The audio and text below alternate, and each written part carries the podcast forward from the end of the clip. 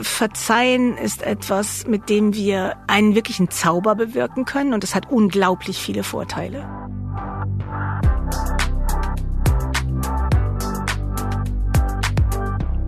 Willkommen zu Smarter Leben. Ich bin Lenne Kafka und diesmal sprechen wir darüber, wann wir etwas verzeihen sollten und wann nicht. Zu Gast ist die Philosophieprofessorin Susanne Boshammer. Alle Menschen machen Fehler. Mal sind wir Opfer, mal Täter oder Täterin und ganz egal, ob wir unsere Partner betrogen oder ein Versprechen gebrochen haben, ob wir jemanden aufs übelste beleidigt oder noch viel Schlimmeres getan haben, um Verzeihung zu bitten, fällt den meisten von uns schwer. Und zu vergeben ist erst recht nicht leicht. Selbst wenn jeder Mensch Fehler macht, müssen wir auch nicht alles verzeihen. Wann ist es also Zeit für eine zweite Chance? Was bedeutet es eigentlich wirklich zu vergeben? Und wie erkennen wir eine aufrichtige Bitte um Verzeihung? Darüber sprechen wir in dieser Folge. Susanne, die Soziologie betrachtet Verzeihen als sinnvolle Strategie, um Konflikte zu bewältigen. Die Psychologie weist darauf hin, dass dadurch Wut, Trauer oder Rachegelüste besänftigt werden. Es ist gesund zu verzeihen, wir bauen dadurch Stress ab. Das weiß ich alles aus einer Spiegel-Titelgeschichte aus dem vergangenen Jahr. Was würdest du als Philosophin herausstellen in Bezug aufs Thema Verzeihen? Ich würde vor allen Dingen mich darauf konzentrieren, dass Verzeihen eine Möglichkeit für uns ist, die Vergangenheit zu bereinigen. Hannah Arendt, die Philosophin, hat das mal so gesagt, das Verzeihen. Eine Möglichkeit ist, dass wir nicht ständig von den Folgen der Vergangenheit verfolgt werden, so war ihre Formulierung, sondern die Gelegenheit haben, immer wieder in Anführungszeichen gewissermaßen von vorne anzufangen. Also die Vergangenheit zu bereinigen zwischen uns. Das scheint mir der wesentliche Punkt aus philosophischer Sicht des Verzeihens zu sein. Aber wann ist denn das überhaupt die richtige Kategorie, die richtige Strategie? Also wenn ich jetzt einfach darüber nachdenke, was passiert heutzutage immer, wir reden hinterm Rücken übereinander, wir lästern oder so. Geht es da schon ums Verzeihen? Ganz allgemein kann man sagen, dass es immer dann ums Verzeihen geht, also nicht, dass wir immer dann verzeihen sollten, aber dass es immer dann in den Bereich des Verzeihens fällt, wenn Menschen etwas tun, was in Anführungszeichen Unrecht ist. Verzeihen betrifft nicht alle Verletzungen, die wir uns zufügen. Das bleibt ja im Leben gar nicht aus und viele von denen lassen sich nicht vermeiden. Und zu vielen dieser Verletzungen sind wir auch durchaus berechtigt. Wenn man Beziehungen beendet, tut das dem anderen manchmal jedenfalls ziemlich weh, aber das ist etwas, was wir natürlich dürfen. Unrecht sind die Dinge, die wir nicht dürfen, aus moralischer Sicht, jetzt nicht aus gesetzlicher Sicht. Das heißt, Dinge zu tun, die im weitesten Sinne die Rechte einer anderen Person verletzen. Und wenn wir in diesem Feld uns befinden, dann ist Verzeihen jedenfalls prinzipiell eine Option. Lästern ist doch zum Beispiel Unrecht, haben die meisten von uns aber wahrscheinlich auch schon mal gemacht. Du doch auch, oder? In der Tat, ja. in der Tat. Und das ist, glaube ich, das Tolle am Verzeihen, dass es ein Feld betrifft, in dem wir uns alle bewegen und vor allen Dingen interessanterweise, in dem wir alle beide Seiten kennen. Denn genau, wir haben alle schon mal gelästert und sind möglicherweise auch alle schon mal in der anderen Rolle gewesen, dass wir mitbekommen haben, dass andere nicht so mit uns umgehen, wie sie es eigentlich sollten. Aber ist da nicht im Zweifel vielleicht auch eher die Nachsicht angebracht? Ich meine, wenn ich jetzt all diese ganzen alltäglichen Kleinigkeiten verzeihen müsste, da auch eventuell um Vergebung bitten müsste, kommen wir doch gar nicht hinterher. Ja, das ist echt ein guter Punkt, weil Verzeihen ist so ein Riesenwort. Und um Verzeihung bitten ist so eine quasi dramatische Geste. Und erst recht, wenn man dann auch noch von Vergebung spricht und denkt, da ist jetzt gleich auch noch irgendeine höhere Macht mit im Spiel. Es gibt Alternativen zum Verzeihen, genau. Und eine davon hast du jetzt genannt. Das ist die Nachsicht. Wenn wir Nachsicht üben, dann heißt das, wir gucken eigentlich gar nicht so genau hin. Also auf dieses Unrecht, was uns da widerfahren ist. Wir drücken gewissermaßen ein Auge zu. Nachsicht ist ja eine Haltung, die man insbesondere auch gegenüber Kindern hat. Die können jetzt noch nicht im eigentlichen Sinne Unrecht tun. Aber unter uns, Erwachsenen, üben wir Nachsicht genau dann, wenn wir denken, wir sollten jetzt nicht so ein Fass aufmachen. Das ist eine Alternative zum Verzeihen und darf damit nicht verwechselt werden, denn wer verzeiht, macht ja gerade auf das Unrecht aufmerksam. Was würdest du sagen? Ist es wichtiger, dass wir nachsichtiger werden oder dass wir eher versuchen, häufiger auch wirklich um Verzeihung zu bitten? Beides ist wichtig. Also wichtig ist immer, dass wir wissen, was wann am Platze ist. Und Nachsicht, das hast du ja schon deutlich gemacht, ist eine Haltung, die genau dann am Platze ist, wenn wir wissen, das ist jetzt nicht so schwerwiegend, wenn wir vielleicht auch verstehen, wie es zustande kommt und so. Aber über alles nachsichtig hinwegzusehen wäre wirklich eine extrem schlechte Idee. Denn der Vorteil des ausdrücklichen Verzeihens und der Bitte um Verzeihung Der besteht darin, dass uns beiden oder allen Beteiligten bewusst wird, dass hier mindestens eine Person im Raum ist, die das, was da passiert ist, für ein Unrecht hält. Und da sind wir ja nicht immer alle einer Meinung. Und die Geste des Verzeihens, insbesondere wenn sie ausgesprochen wird, oder auch die Bitte um Verzeihung, thematisiert das. Ich glaube, das war hier nicht in Ordnung. Und nicht selten erleben wir es dann, dass die andere Person sagt, Entschuldigung mal, aber ich habe mir hier überhaupt nichts zu Schulden kommen lassen. Das heißt, diese Ausdrücklichkeit ermöglicht die Auseinandersetzung über die Normen, nach denen wir uns orientieren, wohingegen Nachsicht so was Stillschweigendes hat und tatsächlich andere häufig gar nicht bemerken, wie nachsichtig ich von morgens bis abends bin, weil sie gar nicht denken, dass ich dazu irgendeinen Grund gehabt hätte. Jetzt mal abgesehen von den ganz großen, schwierigen Themen, was sind so alltägliche Sachen, bei denen du trotzdem nicht nachsichtig sein würdest, nachsichtig sein könntest? Ich denke, das hat eher weniger mit dem zu tun, was passiert. Also auch sehr kleine Dinge können Anlässe sein, keine Nachsicht mehr zu üben. Und jetzt habe ich den Hinweis schon gegeben. Ich denke, es hat sehr viel damit zu tun, wie häufig das vorkommt, ob die andere Person möglicherweise wirklich gar nicht sieht, dass das nicht in Ordnung ist, wie sie persönlich damit umgeht. Man muss ja nicht immer gleich um Verzeihung bitten. Man kann ja auch einfach Bedauern äußern und dann weiß man schon, die hat verstanden, dass das nicht okay war. Also es hat sehr viel mit dieser Umgebung der Situation zu tun und weniger mit dem Inhalt dessen, was passiert ist. Ja, das also ist der Unterschied. Es ist auf jeden Fall schon mal hilfreich, wenn wir das Gefühl haben, die andere Person sieht irgendwie, dass sie Unrecht begangen hat, dass sie uns irgendwie gekränkt hat, einen Fehler gemacht hat. Ja, und wir kommen ja jetzt schnell so in so ein Reden, dass die andere Person immer die ist, die was falsch gemacht hat. ja. Aber wir haben ja schon eingangs bemerkt, das Richtiger betrifft uns immer alle. Und deswegen würde ich sagen, auch für uns selbst, also wenn wir selber was getan haben, worauf wir wirklich nicht stolz sein können, kann das echt hilfreich sein, dem anderen zumindest zu verstehen zu geben, ich wäre echt dankbar, wenn du nachsichtig wärst, aber ich habe es gemerkt. Mhm. Es war nicht okay. Aber was brauchen wir auch dafür, dass wir uns selber verzeihen können? Ja, das ist jetzt tatsächlich eine schwierige Frage, denn dazu müsste man vielleicht erstmal ganz kurz noch mehr dazu sagen, was wir eigentlich machen, wenn mhm. wir anderen Menschen verzeihen. Dann merkt man, dass sich Selbstverzeihen eigentlich eine ulkige Formulierung ist, glaube ich. Also die äh, meisten Menschen gehen ja davon aus, wenn wir einer Person verzeihen, die uns Unrecht getan hat, dann heißt das, ich äh, widerstehe dem Impuls, es dir heimzuzahlen. Ich mache dir keine Vorwürfe mehr. Und ich bemühe mich darum, dass ich diese Gefühle von Groll und Ärger, die typisch sind, wenn jemand uns in unseren Rechten verletzt, dass ich diese Gefühle in mir nicht mehr nähre, dass ich das nicht warm halte, sondern wenn ich wirklich entschlossen bin zu verzeihen, dann will ich diese Gefühle überwinden und darauf haben wir durchaus einigen Einfluss. Das war lange Zeit die Auffassung dessen, was es heißt zu verzeihen, auch in der Philosophie. Ich persönlich glaube allerdings, dass das den Kern der Sache eigentlich noch gar nicht trifft. Und das hat etwas damit zu tun, dass ulkigerweise wir ja alle wissen, dass Verzeihen eigentlich immer nur diejenigen können, denen das Unrecht zugefügt wurde.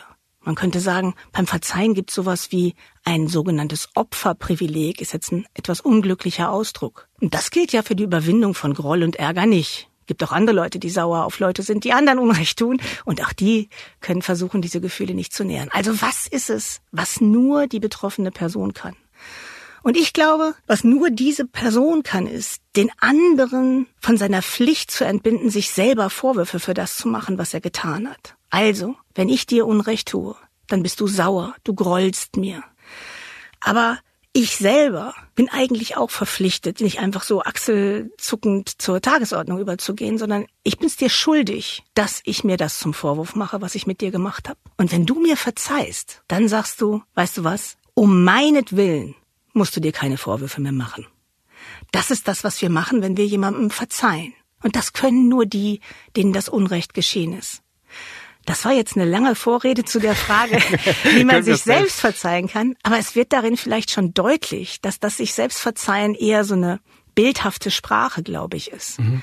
Ich glaube, beim sich selbst verzeihen geht es um was anderes, nämlich darum, sich mit sich selbst wieder anzufreunden oder zu versöhnen, obwohl man sich als eine Person erlebt hat, die ehrlich gesagt ganz schön mies sein kann.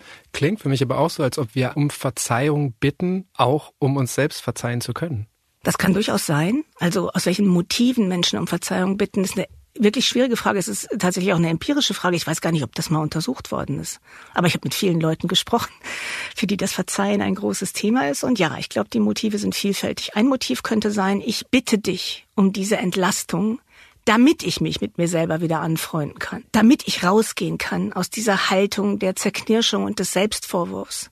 Das kann ein starkes Motiv sein, der Wunsch nach Entlastung. Ich glaube aber tatsächlich auch, dass viele Menschen auch um Verzeihung bitten, weil sie dem anderen die Möglichkeit geben wollen, wieder die Regie über die Situation zu übernehmen. Also es geht, glaube ich, nicht nur um uns bei dieser Bitte um Verzeihung. Um uns geht's immer auch. Aber es geht manchmal wirklich auch genuin um den anderen, dass es mir so leid tut. Hannah Arendt, die ich eingangs schon genannt habe, die hat vor allen Dingen immer darauf hingewiesen, dass es für das menschliche Leben so typisch ist, und das machen wir uns nicht klar, weil es so normal ist, dass wir nichts ändern können an dem, was geschehen ist. Wir können die Zeit nicht zurückdrehen. Und manchmal ist es ja so, dass wir uns das so sehr wünschen. Könnte ich das doch nur ungeschehen machen? Und diese Möglichkeit, die haben wir nicht. Es gibt so einen amerikanischen Psychotherapeuten, der ziemlich berühmt ist, Jack Cornfield heißt er, der hat mal den Satz formuliert, Verzeihen heißt jede Hoffnung auf eine bessere Vergangenheit aufgeben. Und die Bitte um Verzeihung heißt das auch. Wenn ich jemanden um Verzeihung bitte, dann red ich nicht mehr drumrum. Dann ist nichts mehr deutungsoffen, sondern dann mache ich ganz deutlich, das, was passiert ist, was ich getan habe, das hätte ich niemals tun dürfen. Und ich bitte dich um Verzeihung, weil ich dich wissen lassen möchte, wie leid mir das tut. Warum würde es nicht reichen, sich zu entschuldigen? Weil das auch wieder nicht möglich ist. Ja, weil entschuldigen was anderes ist als verzeihen. Also, wir haben ja gesagt, verzeihen hat was damit zu tun, dass eine Person einer anderen Person Unrecht getan hat. Und Unrecht heißt erstens, sie machen was falsch und zweitens, sie sind dafür verantwortlich. Dann ist Unrecht sowas wie schuldhaftes Unrecht und wir bitten dafür um Verzeihung. Jetzt gibt's aber ganz, ganz viele Momente im Leben, da machen wir was falsch. Wir brechen zum Beispiel unser Wort, aber wir können echt nichts dafür. Ich gebe mal ein banales Beispiel. Du hast jemandem versprochen, zu einer bestimmten Zeit zu kommen, zum Beispiel einer Freundin. Du hast gesagt, ich passe auf deine Kinder auf. Du hast ein wichtiges Vorstellungsgespräch. Ich weiß, dafür hängt für dich total viel ab. Und vielleicht, weil das so eine besondere Situation ist, sagt deine Freundin auch noch, gibst du mir dein Wort, versprichst du mir das? Und du sagst, ich verspreche dir das. Und dann kommt der Tag und du machst alles richtig, begibst dich früh genug auf den Weg, aber auf dem Weg dahin passiert irgendwas. Es gibt einen Unfall und du musst da bleiben und irgendwas bezeugen. Jedenfalls, du brichst dein Wort. Du bist nicht pünktlich bei der Freundin, die verpasst ihr wichtiges Vorstellungsgespräch. Und solange du noch nicht da bist, darfst du davon ausgehen, dass sie stinksauer ist. Aber in dem Moment, in dem sich die Geschichte aufklärt und klar ist, warum du dein Wort gebrochen hast, wird klar, dass du dafür nicht verantwortlich warst. Also der Form nach ist es dasselbe Unrecht, aber dich trifft keine Schuld. Und in diesen Momenten passt das Entschuldigen. Denn jemanden zu entschuldigen heißt nichts anderes, als ihn von der Verantwortung für das, was er mir zugefügt hat, frei zu sprechen. Jemandem zu verzeihen heißt aber im Gegenteil zu sagen, du warst dafür verantwortlich. Sonst hätte ich ja hier gar nichts zu verzeihen. Mit anderen Worten, Verzeihung ist nur da am Platze, wo jemand gerade keine Entschuldigung mehr geltend machen kann. Und du hast eben schon vom Opferprivileg gesprochen. Es steht den Opfern zu, zu vergeben. Privileg klingt irgendwie auch nach Macht. Wie übertreiben wir es nicht? Wie missbrauchen wir diese Macht, dieses Opferprivileg nicht? Also zunächst mal ist genau der Punkt wirklich absolut entscheidend für mich und ich glaube auch aus philosophischer Sicht. Das hat nämlich mit dem Zauber des Verzeihens zu tun, dass die Menschen, die sich vorher als so furchtbar ohnmächtig erlebt haben, weil ihnen ein Unrecht widerfahren ist, und je nachdem, in welchem Ausmaß kann das eine Erfahrung tiefer Ohnmacht sein, dass diese Personen plötzlich realisieren können, ich habe hier Macht. Ich kann entscheiden, wie diese Story weitergeht. Und unabhängig davon, ob ich von dieser Macht zu verzeihen Gebrauch mache oder nicht, ist das Bewusstsein dieser Power, tatsächlich etwas, was man mit Empowerment in Verbindung bringen würde. Also mit normativer Autorität, würde man in der Philosophie sagen. Du hast die Macht, die Verhältnisse, die normativen Verhältnisse zwischen uns, das, was ich dir schulde und was du mir schuldest, was du von mir erwarten kannst. Du hast die Macht, diese Verhältnisse zu verändern. Und du allein hast diese Macht. Und dann ist es so, wie es bei Macht immer ist. Es gibt tatsächlich die Gefahr, dass wir diese Macht missbrauchen, und das Interessante ist, dass ich persönlich der Meinung bin, wir missbrauchen die sowohl dann, wenn wir zu häufig und zu frühzeitig und zu gern verzeihen, als auch dann, wenn wir das Verzeihen zu sehr zurückhalten, wenn wir andere zu lange zappeln lassen. Das ist ein Missbrauch der Macht. Wieso ist es auch, wenn wir zu häufig verzeihen, ein Missbrauch der Macht? Ich glaube, dass diese Machtdemonstration, die darin liegt, dass ich immer bereit bin, Entgegenkommen zu zeigen, Jedenfalls dann, wenn wir diese Geste immer wieder bei denselben Menschen anwenden, tatsächlich die Verhältnisse manchmal ein bisschen ins Wanken bringt. Also, dass diese Rollenverteilung, die wir dann haben, dass du eigentlich permanent der Schuldige bist und ich bin immer die Großzügige, dass die durchaus Nachteile haben kann für die Art, wie wir uns begegnen. Ich glaube, es kann ein Missbrauch der Macht sein, wenn ich mit meiner Vergebungsbereitschaft so großzügig bin, weil ich dich in dieser Rolle haben will, weil ich dir deutlich machen will, wie viel Fehler du machst und wie großzügig ich trotzdem immer noch bin. Und deswegen glaube ich auch da, also wenn wir den Begriff des Missbrauchs so verstehen, das ist ein unziemlicher Gebrauch von Macht. Das ist einer, der keine gute Funktion hat. Also eine Selbsterhöhung durchs Gutsein quasi. Ja, wie gelingt es dir im Alltag da so das richtige Maß zu finden? Ja, das Erstaunliche ist, dass ich in der ganzen Zeit, in der ich mich mit diesem Thema jetzt schon beschäftige, immer wieder an einer Erkenntnis nicht vorbeikomme. Und das ist die, dass mir vergleichsweise wenig Unrecht geschieht. das ist schön. Ja, das ist natürlich eigentlich schön. Aber normalerweise würde man dann sagen, ja, dann schreib auch du nicht übers Verzeihen. Du hast doch gar keine Ahnung. Ganz so ist es nicht. Mir ist in meinem Leben auch schon echtes Unrecht widerfahren. Und ich habe genau diese Erfahrung gemacht. Ich habe lange gebraucht, um aus diesem Gefühl herauszukommen, ich könnte gar nichts machen. Ich müsste vor allen Dingen jetzt irgendwie psychologisch damit klarkommen hin zu dieser Erkenntnis, dass ich sehr viele Möglichkeiten habe, damit umzugehen. Und ich muss sagen, ich bin extrem streng bei, in Anführungszeichen, Wiederholungstätern. Da kann es auch um Kleinigkeiten gehen, aber wenn das zum fünften Mal passiert, dann äh, bin ich absolut nicht mehr zu einem Entgegenkommen bereit, obwohl ich selber vielleicht auch darauf angewiesen bin. Und ansonsten, glaube ich, bin ich eine Person, der das vergleichsweise leicht fällt, aber auch, weil ich damit gute Erfahrungen gemacht habe. Gerade in so zwischenmenschlichen Beziehungen da gibt's oft gegenseitige Kränkungen, da gibt's eigentlich meistens keine eindeutige Schuldzuweisung. Inwiefern kann das Konzept des Verzeihens denn dann noch funktionieren? Ja, erstens gibt's da häufig wirklich keine eindeutige Schuldzuweisung und zweitens ist das, was uns da grollen lässt, häufig gar nicht eine einzelne Tat. Es ist so eine Form des Umgangs, dass du keine Rücksicht auf mich nimmst. Und das zeigt sich jetzt an dieser Tat schon wieder, aber die Tat ist nicht das Schlimme, sondern dass du eben keine Rücksicht auf mich nimmst oder andere Dinge. Und gerade in sehr engen Nahbereichsbeziehungen ist das wirklich sehr schwer, das so auf einzelne Punkte zu bringen. Aber genau deswegen übrigens äh, finde ich das Konzept des Verzeihens so hilfreich, weil es bringt manchmal Ordnung in so ein Wust des wechselseitigen Aufrechnens. Manchmal merken wir ja gar nicht, was wir alles schon auf dem Konto haben bei der anderen Person. Und wir wissen gar nicht, dass die schon mit diesem Blick auf uns guckt und nur darauf wartet, dass das jetzt nochmal passiert. Und dann kommt es zu so Explosionen, die wir uns gar nicht erklären können und umgekehrt natürlich auch. Wir sind manchmal betriebsblind für unsere eigene Kontoführung, dass wir eigentlich einer Person gegenüber schon lange in einer Art Vorwurfshaltung sind.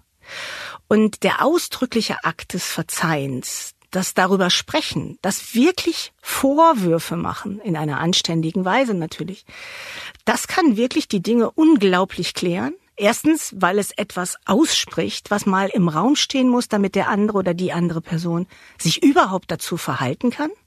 Wir haben ja mit unseren Vorwürfen nicht immer recht. Und zweitens, weil dann eine Möglichkeit da ist, eine andere Situation zu schaffen in der man nämlich diesen Vorwurf vielleicht akzeptiert und sagt, du hast recht, ist mir gar nicht so klar gewesen. Und dann sagt, ich bitte um Verzeihung. Und diese Bitte um Verzeihung ist ein unglaublich anspruchsvoller und reichhaltiger Sprechakt, äh, die einiges enthält und deswegen auch einen großen Unterschied machen kann. Auch dann, wenn sie nicht erfüllt wird.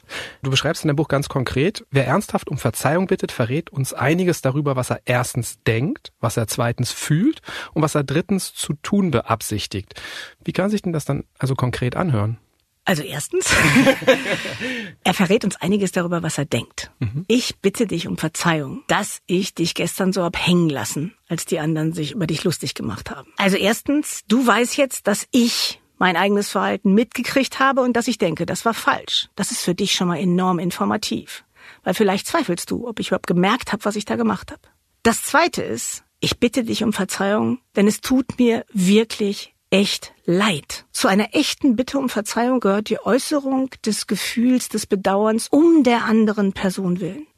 Du weißt also, ich denke, was ich gemacht habe, war falsch und du weißt, ich fühle mit dir und dass es mir wirklich leid tut. Und dann gehört dazu eine Art Aussicht auf die Zukunft, was ich zu tun beabsichtige. Und das nächste Mal, wenn wir wieder in so einer Situation sind, dann weiß ich Bescheid und ich verspreche dir, das wird mir nicht nochmal passieren oder das musst du nicht nochmal erleben. Ich werde an deiner Seite sein, wenn die sich gegen dich wenden und ich werde mich für dich einsetzen. Das ist eine vollständige Bitte um Verzeihung. Anerkennen, was ich gemacht habe, war falsch und ich war dafür verantwortlich. Gefühl äußern, dass ich es bedauere und zusagen, dass es in Zukunft, soweit ich kann, nicht wieder passiert. Wie erkennen wir denn, ob das einfach nur so eine auswendig gelernte Floskel quasi ist. Ich kann ja genau dieses Schema auswendig lernen. Wie merkst du, wie wahr das ist? ja, das ist so wie so oft mit der Wahrheit. Das ist so ein bisschen Learning by Doing. Also man man muss Erfahrungen machen. Also nicht alle Wahrheit lässt sich durch Erfahrungen irgendwie falsifizieren, aber oder prüfen. Aber in diesem Fall ist es, glaube ich, tatsächlich so. Und das andere ist, häufig geht es ja um Personen, die wir in Anführungszeichen gar nicht wirklich kennen. Also wir alle sind vertraut mit diesen öffentlichen Bitten um Verzeihung. Die gibt's in der Politik, die gibt's in der Medienwelt und so weiter. Und da kennen wir die Person nicht. Wir haben keine Ahnung, ob die es ernst meint oder nicht. Aber manchmal lässt das Setting schon ganz gut erkennen, wie hoch die Wahrscheinlichkeit ist, dass sie das vielleicht nur als Mittel zum Zweck verwendet. Also wenn eine Person, die einer schweren Straftat vor Gericht angeklagt ist, das Schlussplädoyer nutzt, um um Verzeihung zu bitten, statt bei ihrer ersten Bemerkung zu sagen, das ist mir jetzt am wichtigsten, dann kann man überlegen, hm, ist das jetzt vielleicht nur so ein Instrument, um mich hier milde zu stimmen. Es ist was anderes, wenn zum Beispiel, was sehr häufig passiert, wie ich mir habe sagen lassen, inhaftierte Straftäter und Straftäterinnen, die also gar keine Strafmilderung mehr erreichen können, sich aus der Haft zum Beispiel denen zuwenden, denen sie Unrecht getan haben und in diesen Briefen um Verzeihung bitten. Das fällt Menschen sehr schwer. Und das ist der nächste Punkt. Also das eine ist, woran erkenne ich, ob eine Bitte um Verzeihung aufrichtig ist? Und die zweite Frage ist, Woran erkenne ich, dass jemand aufrichtig bereut, obwohl er gar nicht um Verzeihung bittet? Denn das tun Menschen häufig nicht. Und einer der prominenten Gründe dafür ist Scham. Ich schäme mich zu sehr. Und ich wage es nicht, dich jetzt auch noch um was zu bitten. Also bitte ich auch nicht um Verzeihung. Und die andere Person wartet darauf vielleicht seit langer Zeit. Also das sind zwei Dinge, die Urteilskraft verlangen, Erfahrungen, die wir im Leben mit Menschen machen einfach die Ausbildung von bestimmten Tugenden des Miteinanders, für die es einfach Zeit braucht. Gibt es denn Wege, das gut zu zeigen? Weil ich glaube, das fällt vielen Erwachsenen auch noch wahnsinnig schwer. Ne? Schamgefühle, Schuldgefühle, das sind genau die, die wir am liebsten wegdrängen, die wir verbergen. Wie könnten wir denn ohne Worte um Verzeihung bitten, so dass du das Gefühl hast, das würde es genauso ernsthaft rüberbringen? Die ausdrucksstärkste Form, um Verzeihung zu bitten, ist tatsächlich eine Verhaltensänderung. Und zwar eine deutliche wenn ich das wirklich an mich heranlasse, was ich einer Person angetan habe, die ich vielleicht wirklich zu Unrecht schwer verletzt habe, dass ich mich bemühe, erstens einen entstandenen Schaden, wenn möglich, irgendwie wieder gut zu machen. Vielleicht ja auch gar nicht so deutlich, sondern heimlich still und leise, das kann ja auch sein. Aber dass ich versuche, durch das, was ich tue, denke, sage, wie ich mit anderen Menschen umgehe, die Person, deren Leben ich vorher belastet habe, jetzt zu entlasten. Irgendwas zu tun, was für diese Person gut ist. Und es gibt diesen Satz, Taten sind lauter als Worte. Keine Ahnung, ob das stimmt. Steht immer in den falschen Stellen im Poesiealbum. Aber es ist, glaube ich, dieser Gedanke, du hast nicht nur die Sprache als Ausdrucksmittel, Du bist ein Ausdrucksmittel, dein Leben ist es und dein Verhalten. Eine echte Verhaltensänderung ist natürlich nicht weniger schwierig, als zu Scham und Schuld zu stehen. Aber auch da denke ich sofort wieder an das Opferprivileg. Ne? Es braucht einen Menschen, der wirklich bereit ist, sich zu ändern, aber auch einen Menschen, der bereit ist, das anzuerkennen und wahrzunehmen. Auch als eine Form, um Verzeihung zu bitten. Ja, und das ist genau eine der Schwierigkeiten, die darin besteht, dass wir manchmal, wenn Menschen uns Unrecht getan haben, dass wir nicht mehr genau hingucken. Also, dass wir Leute abschreiben. Wir bilden nämlich einen sogenannten Tunnelblick aus. Das heißt, wir fokussieren nur noch auf die Gefahr, die von dem anderen ausgeht. Wenn eine Person dich in wichtiger, signifikanter Hinsicht zum Beispiel belogen hat, dann ertappen wir uns dabei, dass diese Person in unserem Denken fortan der Lügner ist. Oder Menschen, die schwere Straftaten begangen haben, Gewalt an Kindern, der Kinderschänder oder die Betrügerin und so. Das heißt, wir reduzieren die Person auf das, was sie uns angetan hat. Das hat gute Gründe, weil wir uns vor Gefahren in der Zukunft wappnen und uns selbst schützen wollen. Aber es hat natürlich auch den unangenehmen Begleiteffekt, den du jetzt gerade geschildert hast. Nämlich, dass wir uns so anstrengen, es jetzt besser zu machen, aber keiner guckt mehr hin. Die sind alle schon fertig mit ihrem Blick auf uns. Die anerkennen gar nicht, dass wir es anders machen. Das ist, glaube ich, in der Tat ein wirkliches Problem. Aber auch da, es hilft nichts anderes als weitermachen. Also Schubladendenken auch beim Verzeihen schwierig. Du hast eben in einem Nebensatz, hast du irgendwie erwähnt, äh, dass sich auch Täter teilweise aus dem Gefängnis melden. Da dachte ich sofort, wann ist es eigentlich auch überhaupt legitim, um Verzeihung zu bitten? Weil, also wenn ich mir jetzt vorstelle, weiß nicht, meiner Frau wird irgendwas Schlimmes angetan, meinen Kindern, und dann meldet sich die Person aus dem Gefängnis, bittet mich um Verzeihung.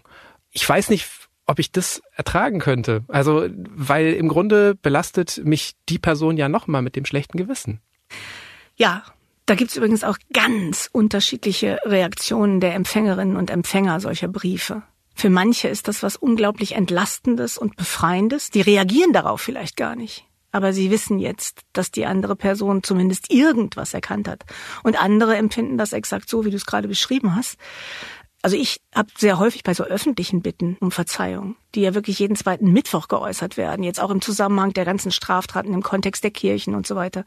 Da wird um Verzeihung gebeten für allerschwerste Verbrechen. Und manchmal hatte ich diesen Impuls zu denken, das ist recht eine Frechheit, dass die jetzt auch noch was wollen, dass die jetzt auch noch in den Genuss des Verzeihens kommen wollen. Und ich habe mich oft gefragt, warum machen wir das eigentlich? Warum schreiben wir nicht oder sagen wir nicht in die Mikrofone, ich wage es nicht, um Verzeihung zu bitten. Aber du musst wissen, dass ich erschüttert bin. Jetzt, wo ich erkannt habe, was hier eigentlich passiert ist oder was ich getan habe. Aber ich wage es nicht, dich um etwas zu bitten. Das kann man ja auch sagen. Deine Frage war, wann ist es angemessen, um Verzeihung zu bitten? Und ich glaube tatsächlich, dass wir an diesem Wortlaut nicht kleben sollten. Ich glaube, dass wir erstens daran denken sollten, es braucht immer Zeit. Es ist nie angemessen, zehn Minuten nachdem ich dich verletzt habe auf ungerechte Weise, um Verzeihung zu bitten. Denn meine Bitte ist nur dann glaubwürdig, wenn ich dieses Gefühl der Reue wenigstens mal eine Weile ausgehalten habe, wenn ich weiß, wovon ich spreche, wenn ich sage, es tut mir so leid. Wenn mir das fünf Minuten leid tut, dann zählt das nichts. Und in fünf Minuten bilde ich auch keine Absicht aus, mich zu bessern. Also erstens, wann ist es angemessen? Nicht sofort, sondern eine Weile ins Land gehen lassen. Und dann, glaube ich, hängt es extrem vom jeweiligen Gegenüber ab. Ich muss gucken, ob ich das Gefühl habe, dass dieser Person das gut tun würde. Und wenn ich den Eindruck habe, es würde sie eher belasten, dann sollte ich statt um Verzeihung zu bitten, das tun, worüber wir gerade sprachen, nämlich in diesen Modus der tätigen Reue wechseln. Versuchen, dir etwas Gutes zu tun. Ist das bei deinem Beispiel nicht genau das Problem? Also, dass man einmal das Gefühl hat, es ändert sich eben nichts und zum anderen auch, dass es so eine pauschale Bitte um Verzeihung für zigfach, hundertfach, tausendfache Missbrauch ist. Exakt. Ja, das ist das Problem. Respektive, das stiftet in diesem Zusammenhang möglicherweise Gründe, und ich spreche jetzt hier keine Empfehlung aus, aber das stiftet möglicherweise Gründe, diese Bitte in solchen Situationen eben gerade nicht zu erfüllen. Denn tatsächlich bin ich anders als die Weltreligionen und die Psychologie nicht der Meinung, dass es immer richtig ist zu verzeihen. Ich bin der Meinung, dass wir das gelegentlich auch nicht tun sollten, und das wäre so ein Anlass. Es ändert sich nichts. Ich weiß nicht, ob die Psychologie dafür ist, dass man immer verzeihen muss. Sie stellt nur das Positive heraus. Verzeihen haben wir jetzt schon gesagt. Das lässt sich nicht leugnen. Es äh, kann viel Positives bewirken. Es kann hilfreich sein. Es ist gesellschaftlich tief in uns verankert. Lass uns dann mal jetzt wirklich auf die Gründe schauen, die dagegen sprechen. Wir haben schon ein paar angedeutet. In deinem Buch stellst du drei Haupteinwände gegen das Verzeihen vor. Den Gerechtigkeitseinwand, den Präventionseinwand und den Selbst Achtungseinwand. Lass uns die genauer ansehen. Welcher Gedanke steckt denn hinter dem Gerechtigkeitseinwand? Hinter dem Gerechtigkeitseinwand verbirgt sich eine, man könnte tatsächlich sagen, Jahrtausende alte Intuition. Und das ist der Gedanke, Menschen, die die Rechte anderer mit Füßen treten, dürfen damit nicht einfach so davonkommen. Unrecht muss gesühnt werden, um es jetzt mal in dramatischem Vokabular auszudrücken. Wenn jemand einer anderen Person Unrecht tut, dann geraten die Dinge ins Ungleichgewicht. Dann verhält sich die Person so, als hätte die andere bestimmte Rechte nicht, die sie für sich in Anspruch nimmt. Dieses Ungleichgewicht, so der Gedanke hinter dem Gerechtigkeitseinwand, das muss austariert werden. Und das wird austariert, in diesem Bild jedenfalls, wie bei so einer Balkenwaage kann man sich das vorstellen, dadurch, dass die Person, die der anderen ein Übel zugefügt hat, nun selber ein Übel erleidet. Und dieses Übel besteht eben darin, dass die andere Person mir etwas nachträgt, mir Vorwürfe macht, auf Distanz geht, nicht mehr mit mir spricht, das soziale Umfeld sich vielleicht abwendet, mit anderen Worten, dass ich büße für das, was ich getan habe. Jemandem zu verzeihen heißt aber eben das nicht zu machen, ihn oder sie eben nicht büßen zu lassen, ihr die Buße gewissermaßen zu ersparen und stattdessen Entgegenkommen zu zeigen. Und das verträgt sich nicht mit dieser Gerechtigkeitsintuition. Ist doch irgendwie unfair. Die, die sowas machen, sollten doch nicht auch noch davonkommen. Und das Interessante ist, dass dieser Gerechtigkeitseinwand uns meistens in den Kopf kommt, wenn wir anderen Menschen beim Verzeihen zugucken. Also der spielt manchmal in unseren eigenen Überlegungen gar nicht so eine große Rolle. Aber wenn wir erleben, dass Menschen wirklich schweres Unrecht verzeihen, meldet sich manchmal in diesen Umstehenden das Gefühl, das kann doch wohl nicht wahr sein. Das kann die dem doch nicht verzeihen. Insbesondere im Kontext der Geschichten von Menschen, die tatsächlich sich dazu entschieden haben, Verbrechen, die sie in Auschwitz erlitten haben, zu verzeihen. Da gab es ja viele wirklich bedeutende und sehr bewegende Geschichten. Eine ist die von Eva Moses Chor. Da war exakt das zu beobachten. Sie hat denen, die ihr Unrecht getan haben, verziehen und andere, die dasselbe Unrecht erlitten haben, haben sich darüber empört, weil in dieser Geste des Verzeihens liegt die Idee, da ist was verzeihlich oder verzeihbar und das verträgt sich überhaupt nicht mit dieser Gerechtigkeitsintuition, der zufolge man solche Verbrechen sogar fast gar nicht absühnen kann. Im Grunde ist es ja auch das, warum es mir schwer fallen würde, wenn der Mörder eines liebsten Menschen sich bei mir melden würde. Gleichzeitig muss ich sagen, dass ich, wenn ich drüber nachdenke, dass ich mich dann unfassbar unreif fühle, weil ich irgendwie denke, so totale Gerechtigkeit im Leben, das funktioniert doch eh nicht. Also ist das wirklich ein starker Einwand? Also Gerechtigkeit ist zumindest, das ist sicherlich wichtig zu wissen und sich auch klar zu machen, nur ein Wert im Leben. Und das Leben unter die Überschrift der Hauptsache Gerechtigkeit zu stellen, da verrennt man sich. Das wird sich auch so nicht machen lassen, schon allein deswegen, weil die Beweisführung so schwierig ist. Es ist auch extrem schwierig, überhaupt einzuschätzen, wie viel Sühne braucht denn dieses Unrecht jetzt mhm. eigentlich? Wann ist denn mal genug gebüßt? Und wenn wir persönlich betroffen sind, dann übertreiben wir es diesbezüglich ich manchmal. Aber das andere, was wirklich schwierig ist, wenn wir so sehr auf Gerechtigkeit pochen und uns darauf vor allen Dingen konzentrieren, ist, dass wir in aller Regel übersehen, dass wenn es hier wirklich gerecht zuginge, es den meisten von uns bei weitem nicht so gut ginge, wie es uns geht. Also uns würde ja auch Gerechtigkeit widerfahren und nicht nur wir würden für Gerechtigkeit sorgen. Und insofern denke ich, dass der Hinweis schon ganz richtig ist. Wir sollten das mit diesem Gerechtigkeitsargument gegen das Verzeihen definitiv nicht übertreiben, aber es ist auch nicht der einzige Einwand. Was meinst du, wenn du vom Präventionseinwand sprichst? Der hat etwas mit äh, dem Umstand zu tun, dass, wie übrigens auch bei der Nachsicht, die Tatsache, dass Menschen sehr vergebungsbereit sind, manchmal dazu führt, dass ihr Gegenüber gar nicht mehr so richtig erkennt, dass das, was sie, was er getan hat, Unrecht war. Also ausbuchstabiert. Eine Person, die immer wieder verzeiht, zum Beispiel in Fällen häuslicher Gewalt, die könnte die Botschaft vermitteln, dass sie selber der Meinung ist, diese Behandlung verdient zu haben. Und dadurch verschwimmen manchmal so ein bisschen die Normen innerhalb von Beziehungen. Andere bekommen den Eindruck, mit dir kann man das ja machen oder für dich ist das anscheinend gar nicht so schlimm. Das Beispiel der häuslichen Gewalt ist ein wichtiges, aber ich habe leider ein so gewichtiges Beispiel genannt, denn das ist vielleicht wichtiger in solchen Fällen, wie dass jemand permanent zu spät kommt, Geld nicht zurückgibt, was man ihm geliehen hat, sein Wort nicht hält und so. Und in solchen Fällen, wenn ich das immer wieder verzeihe, dann könnte der Eindruck entstehen, okay, das ist für mich jetzt hier keine rote Linie. Und jetzt kommt die Präventionsidee. Wenn ich diesen Eindruck vermittle, dann ist das wenig hilfreich, wenn ich dazu beitragen möchte, dass sich die Geschichte nicht wiederholt. Prävention heißt ja Verhinderung zukünftigen Übels. Und um zukünftiges Übel zu verhindern, ist es erstens wichtig, dass wir klar machen, dass das mit uns nicht gemacht werden kann. Aber, und das ist der entscheidende Gedanke gegen das Verzeihen, es ist vielleicht auch wichtig, dass du eine Weile lang zu leiden hast unter dem, was du mir angetan hast. Dass ich dich nicht sofort wieder entlaste oder immer wieder entlaste durch meine Vergebungsbereitschaft. Denn das eigene Fehlverhalten in Erinnerung zu behalten und darunter zu leiden, hat durchaus in Anführungszeichen eine Art disziplinierenden Effekt. Also mein schlechtes Gewissen, das ich im Laufe meines Lebens hatte, das war bestimmt sehr häufig übertrieben und oft auch vielleicht nicht am Platze, aber in vielen Hinsichten war es mir auch sowas wie ein wertvoller Reminder, dass ich so eine Erinnerung daran, dass ich in bestimmten Situationen zu einer bestimmten Art von Fehlverhalten neige Und das spricht dagegen, anderen die Selbstvorwürfe zu früh durch den Akt der Vergebung wieder zu nehmen. Und letztendlich wahrscheinlich den Selbstachtungseinwand, der ist so ein bisschen verknüpft mit dem Präventionseinwand, lässt sich ähnlich beschreiben. Ne? Wenn ich immer wieder bereit bin, dasselbe zu durchleiden, verliere ich ja irgendwann wahrscheinlich auch die Achtung vor mir oder wirke weniger wert. Absolut.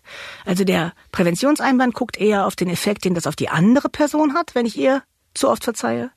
Und der Selbstachtungseinwand guckt darauf, was hat es für einen Effekt auf mich? Und es ist exakt der Effekt, den du gerade beschreibst.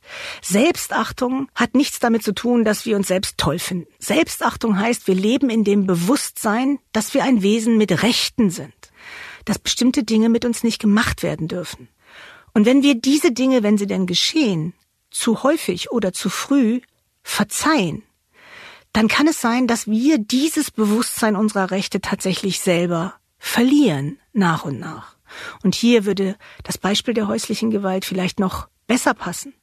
Denn häufig ist ja das Unrecht, das uns widerfährt, eines, für das es Zeugen gibt. In Fällen häuslicher Gewalt sind das häufig Kinder.